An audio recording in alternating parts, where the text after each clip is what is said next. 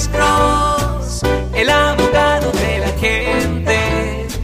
Cuando te arrestan de repente, Alex Cross te ayudará.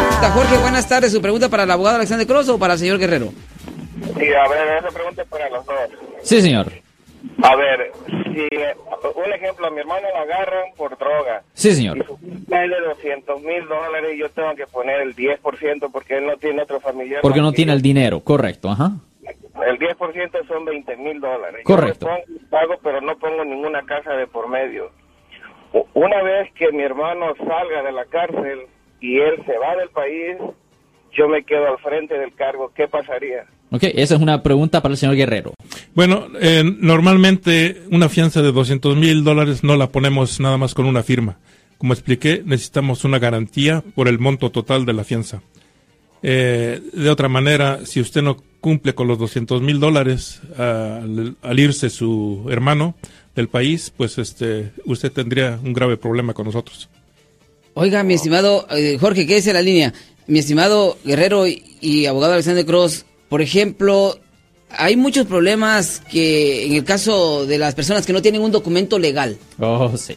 No tienen un documento legal, pero tienen un familiar que está en la cárcel y va a salir bajo fianza. Tienen el dinero, pero ¿qué pasa con ellos que no tienen un documento legal? Eh, ¿Se necesita ser legal aquí en Estados Unidos para ser fiador o, participar en eso de la fianza?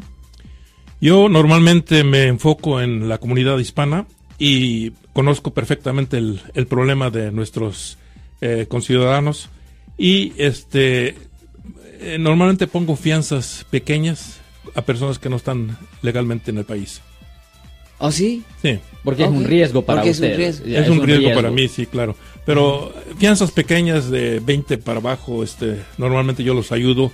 Les eh, requiero un par de firmas de personas que estén- Amigos, familiares. que tengan un buen trabajo, que estén, este, Oh, también tiene que ver el trabajo, el tiempo, cuánto tiempo han estado trabajando, la profesión tal vez es una como, como garantía, ¿verdad? exactamente para ver si realmente son personas solventes y puedan pagar la fianza en el último de los casos de que esta persona se vaya del país o la sea deportada. En fin, Y ahorita hay- ustedes, eh, abo- abogado Alexander Cross y señor. Guerrero, ya gracias por estar, tra- traer Sí. esta clase de información acá. Eh, por ejemplo, eh, como dice Jorge, su hermano o familiar se va para su país y él se va a quedar con la responsabilidad y tiene que pagar él la- la- lo que su hermano, pues por su hermano se comprometió a hacerlo. No lo puede pagar en efectivo porque tiene que pagarle a usted de, de nuevo su dinero. ¿Aceptan pagos ustedes mensuales o cuál convenio llegan a, tener? Bueno, normalmente no creo que encuentre un fiancero que le ponga una fianza de 200 mil dólares únicamente con la firma. Pero si eso sucede, eh, la Corte nos da, como dije anteriormente, 180 días para traer a esta persona a la Corte o entregarla a las autoridades. Y si no es así, entonces la Corte nos va a, a cobrar a al fiancero la cantidad total de la fianza. Y obviamente si el, la- el hermano, en este caso, no puede pagar los 200 mil dólares, pues tendríamos que llegar a un eh, convenio de pagos mensuales para que nos liquide el monto. Ujú, Ok. Ahí seguimos platicando con los dos caballeros 408-546-7222.